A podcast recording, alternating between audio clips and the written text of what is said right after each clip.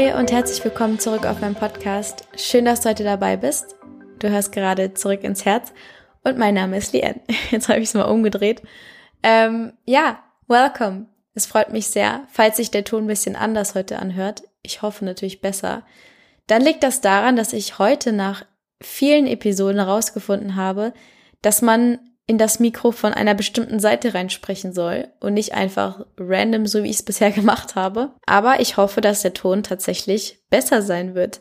Ich habe mich eh schon so ein bisschen umgeschaut, ob ich nicht ein anderes Mikrofon mir zulegen soll. Eins, was ein bisschen weniger komplex ist. Weil du musst dir vorstellen, ich sitze hier und ich bin umgeben von Kabeln und ich habe echt gar keine Ahnung, was ich hier mache. Das ist auch so ein Mikro, was glaube ich für auch so Gitarristen oder Musiker gedacht ist. Was erstmal richtig cool ist, weil es ja dann richtig professionell ist, aber ich kann mit den ganzen Knöpfen hier nichts anfangen. naja, okay. Also darum soll es gerade gar nicht gehen. Aber zuallererst, bevor wir loslegen, frag dich mal, wie geht's dir gerade? Was geht gerade so in deinem Kopf vor? Und fühl dich echt eingeladen, auch den Podcast gerade mal zu stoppen und nur zwei Sekunden zu fühlen, wie es dir gerade geht. Das hat einfach den Hintergrund, dass wir so im Alltag die ganze Zeit auf unser Außen fokussiert sind und immer, was passiert hier, was passiert dort, wann muss ich was machen. Und wir sind eigentlich gar nicht so für uns selbst da oder wissen gar nicht, wie es uns eigentlich geht.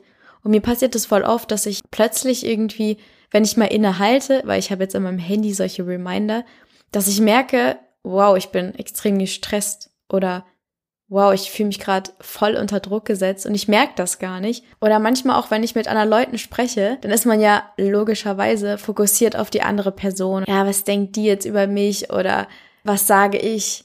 Aber man fragt sich so selten, wie geht's mir eigentlich, wenn ich mit ihr spreche? Wie sitze ich denn eigentlich? Sollte ich mich vielleicht anders positionieren? Sollte ich vielleicht lieber stehen? Fühle ich mich dann ein bisschen besser? Und ich weiß, das klingt jetzt total bescheuert. Oh mein Gott, ob ich jetzt hier stehe oder sitze, wen juckt's?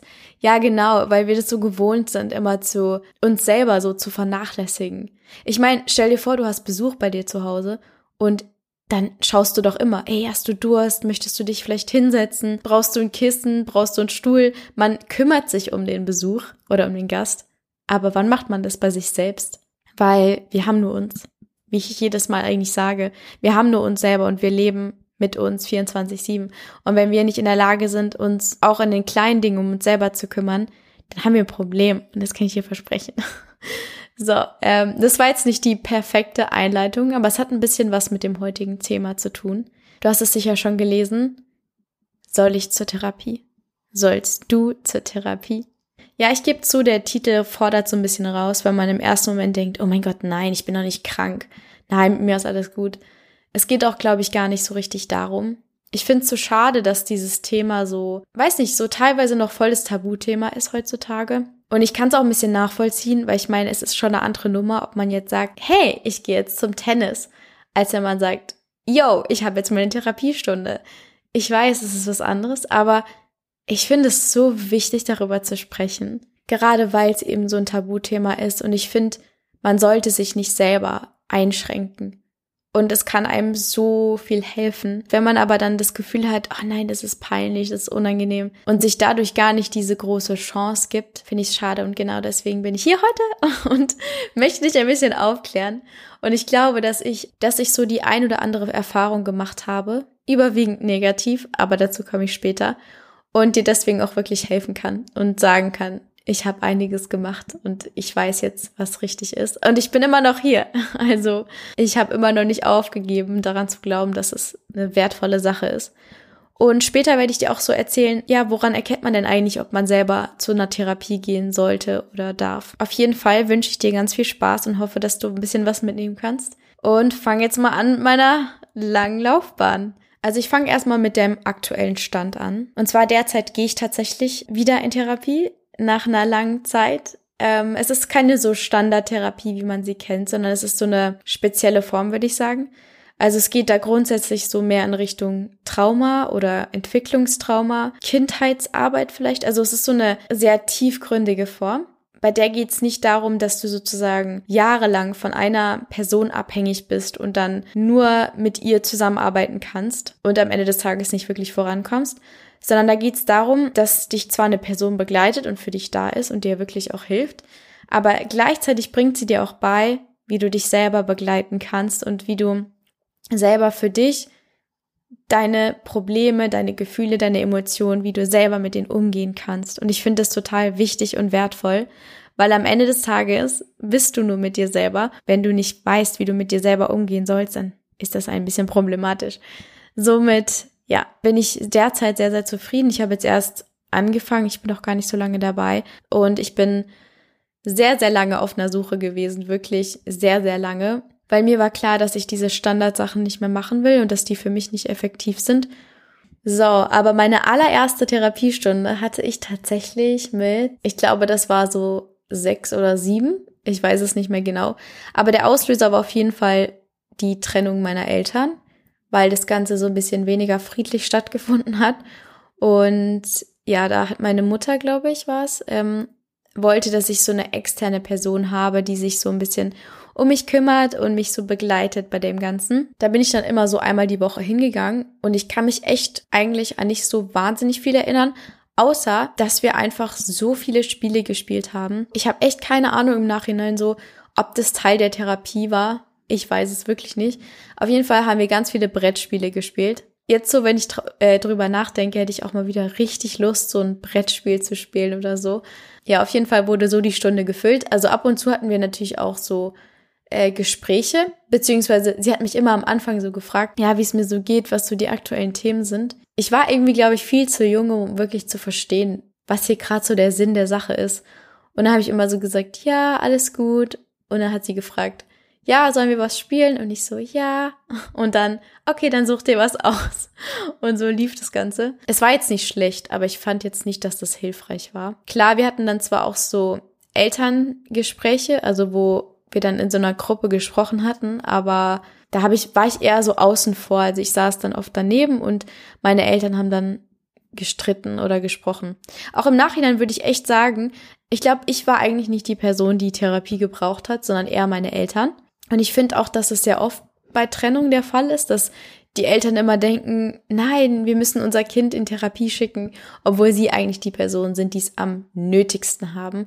Weil am Ende des Tages Sie sind doch die Ursache dafür, dass es dem Kind nicht gut. Also warum muss das Kind dann dahin? Aber egal, das ist eine Story für sich. Die zweite Therapieerfahrung habe ich so ein bisschen resultierend aus den Kindheitserfahrungen gemacht. Das war, glaube ich, als ich zwölf Jahre alt war oder elf sogar. Und die ging dann tatsächlich sechs Jahre lang. Und das war ein bisschen unterschiedlich. Also ich hatte verschiedene Therapeuten. Ich glaube, dreimal hat sich das gewechselt. Und es waren auch verschiedene Formen, sage ich jetzt mal. Ich will da eigentlich gar nicht so detailliert drauf eingehen, weil da müsste ich jetzt lange ausholen. Auf jeden Fall war das so ein bisschen aus einer Not heraus. Also meine Eltern hatten das entschieden, als ich, ja, wie gesagt, elf oder zwölf Jahre alt war und wussten sich nicht anders zu helfen, als mir so Hilfe zu holen. Aber da habe ich auf jeden Fall sehr negative Erfahrungen gesammelt. Ich glaube, das lag einfach auch ein bisschen daran, dass das nicht freiwillig war. Also ähm, ich wurde da ja hingezwungen und andererseits weil die Therapieform auch einfach, es mir sagen muss, aber die war einfach schlecht. Also, oder zumindest hat die einfach für mich überhaupt nicht gepasst. Und ich habe mehrmals gewechselt, ich habe verschiedene Sachen ausprobiert, sechs Jahre lang. Und es hat einfach nicht gepasst und es waren halt, das sind halt einfach diese Standard-Sachen, die man halt kostenlos vom Staat zur Verfügung bekommt, um es jetzt blöd zu sagen. Das ist so eine Sache, die mich halt extrem aufregt, weil ich glaube, dass das erstens viele Menschen davon abhält, sowas zu machen. Und zweitens ist es einfach so ein wichtiges Thema, was man jetzt auch gerade nach dieser Pandemie merkt, was so viel mehr Aufmerksamkeit braucht, was viel mehr kompetentere, individuellere Arten der Behandlung einfach braucht. Damit will ich nicht sagen, dass jetzt jede Therapeutin unkompetent und schlecht ist. Oh mein Gott, das will ich um Gottes Willen nicht sagen. Ich finde einfach nur diese Basis, diese Ausbildungsbasis ist einfach sehr veraltet und sollte zwingend überdacht werden. Das ist so meine Message, aber darum geht's gar nicht. Ich will jetzt hier keine Kritik äußern. Ich glaube einfach, diese sechs Jahre haben mich so negativ geprägt. Und deswegen bin ich da auch so emotional bei der Sache, weil es mich einfach wirklich aufregt. Aber was mir jetzt aber auch gerade einfällt, während ich so erzähle, ich hatte zwischendurch auch so alternative Therapieform tatsächlich probiert. Aber das waren meistens, also nicht regelmäßig, das waren so vereinzelte Sachen. Und als ich dann 18 wurde, wollte ich echt gar nichts mehr mit diesem Thema zu tun haben. Also es war für mich vorbei. Ich habe mir echt geschworen, ich werde da nie wieder hingehen oder irgendwie sowas machen. Außer was ich halt gemacht habe, waren diese, waren so Seminare und Coachings und so, um sich so persönlich weiterzuentwickeln. Aber nichts mehr so in dieser Therapieform-Ebene, falls es Sinn macht. Das war es auf jeden Fall erstmal zu meiner Laufbahn. Ich könnte wirklich so viel mehr erzählen. Ich könnte so viel mehr Details und so viel mehr Einzelheiten erzählen. Aber das würde hier komplett den Rahmen sprengen und wäre dann vielleicht nicht wirklich informativ. Und deswegen belasse ich es dabei und würde sagen, wir kommen jetzt zur eigentlichen wichtigen Frage und zum informativen Teil. Und zwar, wann weiß ich, dass ich überhaupt Therapie brauche? Beziehungsweise brauchst du Therapie? Ich denke, alleine die Tatsache, dass man sich die Frage stellt, ist schon ein bisschen so die Antwort.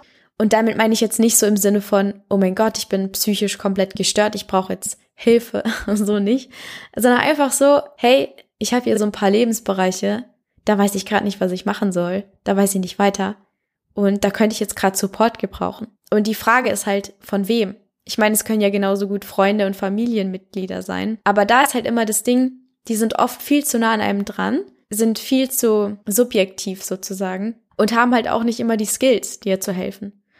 Und deswegen finde ich es immer cool, wenn man so eine externe Person hat, die das Ganze von oben anschaut, die das große Bild sieht. Also grundsätzlich kann man sagen, wenn du das Gefühl hast, dass du dir gerade selber nicht zu helfen weißt und selber so ein bisschen betriebsblind bist sozusagen von deinem eigenen Leben und das Ganze nicht reflektieren kannst, dann ist eine externe Person einfach so das Beste, was dir passieren kann. Und es muss ja auch nicht immer sein, oh, jetzt starte ich meinen sechs Jahre langen Therapieweg, sondern es kann einfach sein, hey, ich möchte kurz mit dieser Person zwei Stunden sprechen. Und vielleicht entdeckst du, oh ja, da ist echt ein tiefgründiges Thema, was zu bearbeiten ist. Dann geht das Ganze länger. Oder du merkst so, hey, jetzt konnte die mir in einer Stunde kurz sagen, okay, da, da ist sozusagen die Lösung oder so. Und dann war's das. Dann gehe ich da nie wieder hin. Ist so individuell, glaube ich. Aber grundsätzlich bei solchen Sachen ist es definitiv ein Anzeichen, dass man es probieren kann. Und man hat am Ende des Tages ja nichts zu verlieren. Und ich meine, wir leben nur einmal hier. Wenn man nicht an weitere Leben glaubt, dann warum nicht einfach das beste Leben leben überhaupt? Und jeder hat das Recht, sein Leben hundertprozentig zu leben. Und jeder hat das Recht auf Support und Unterstützung. Und das ist so meine Meinung dazu. Und ich weiß halt auch, dass eines der größten Hindernisse auch ist, so, was denken denn die anderen, wenn ich das jetzt mache? Aber da kannst du dir echt immer vor Augen halten, wir sind alle krank. Wir sind eine absolute kranke Gesellschaft. Das klingt jetzt komisch, ne? Aber es ist wirklich so. Jeder von uns hat irgendwelche Sachen in seiner Kindheit erlebt. Natürlich manche schlimmer, manche weniger schlimm, manche kommen hier trotzdem irgendwie klar. Aber ich glaube, dass hier keiner von uns wirklich vollkommen gesund davongekommen ist. Weißt du, was ich meine? Und es ist einfach wichtig zu verstehen, dass wenn du dir selber Unterstützung holst, egal in welcher Form, egal von wem, dass es nicht heißt, dass du komisch bist, sondern dass es heißt, dass du für dich selber da bist. Das ist meiner Meinung nach heutige Selbstliebe. Und zu dem Thema, woher weiß ich, welche Therapieform ich machen soll oder wie finde ich die richtige Art, wie, wie finde ich die richtige Person. Ich finde, das ist ein schwieriger Punkt, weil es einfach so viele Möglichkeiten gibt tatsächlich, wenn man einmal sich da so ein bisschen erkundigt hat. Ich glaube, da sollte man so ein bisschen einfach sich rumprobieren. Ich meine, guck mich an, ich habe alles Mögliche ausprobiert. Sache nicht freiwillig, aber trotzdem. Und irgendwann findet man so ein bisschen seinen Weg. Ich glaube auch, dass man oft so die richtige Person oder die richtige Therapieform findet, wenn man so am wenigsten damit rechnet. Also sowas ein bisschen bei mir so. Und ich finde es in diesem Zusammenhang auch voll wichtig, dass man so die richtige Person an seiner Seite hat. Also, dass man wirklich eine Person findet, mit der man wirklich klarkommt, der man sich wirklich anvertrauen kann. Das ist echt eine Sache, die fiel mir extrem schwer, weil ich irgendwie einfach kein so offenes Buch bin. Ja, ich weiß, ich habe hier einen Podcast und erzähle hier voll viel private Sachen, aber so du weißt, was ich meine. Man erzählt da andere Sachen, man erzählt da tiefgründige Sachen und man spielt sich da einfach nichts vor und man zeigt einfach Seiten an sich, die andere nicht zu sehen bekommen. Und deswegen finde ich es wichtig, dass man jemanden hat, der, der einem halt gut tut, mit dem man gut klarkommt. Und ansonsten kann ich echt sagen, learning by doing. Und wer weiß, vielleicht ist so eine Standardtherapie auch erstmal gerade das Richtige für dich. Einfach so eine ganz normale 101, ich erzähle dir meine Probleme. Vielleicht ist es wirklich auch etwas, was du gerade brauchst, weil du niemanden hast zum Reden. Wer weiß, also ich habe das echt voll schlecht geredet, ich weiß, weil das einfach so eine grundsätzliche Problematik gerade ist, meiner Meinung nach. Aber trotzdem, ich finde, lass dich da von deinem Gefühl einfach leiten und schau wirklich, was dir gerade gut tut. Und ich würde sagen, damit sind wir schon am Ende angekommen. Ich hoffe natürlich sehr, dass du hier was mitnehmen konntest. Ich weiß, es ist eine ganz individuelle Sache und war jetzt hier nicht irgendwie so eine Ja-Nein-Antwort. Aber ich hoffe einfach trotzdem, dass du mit deiner Entscheidung ein bisschen klarer geworden bist. Oder vielleicht ist es noch gar nicht so dein Thema gewesen und jetzt hat dich das ein bisschen inspiriert. Ja, und ich würde sagen, wir hören uns das nächste Mal wieder. Ich freue mich auf dich. Deine Lien.